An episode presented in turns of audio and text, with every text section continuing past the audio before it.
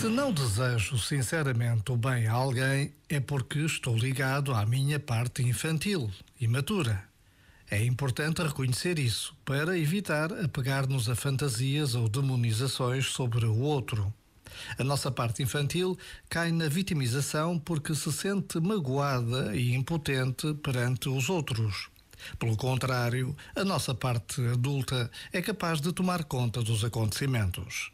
Ou seja, precisamos de convocar a nossa parte adulta para tomar conta dos nossos comportamentos. O que quero eu? Havemos de nos perguntar. Já agora, vale a pena pensar nisto. Este momento está disponível em podcast no site e na app.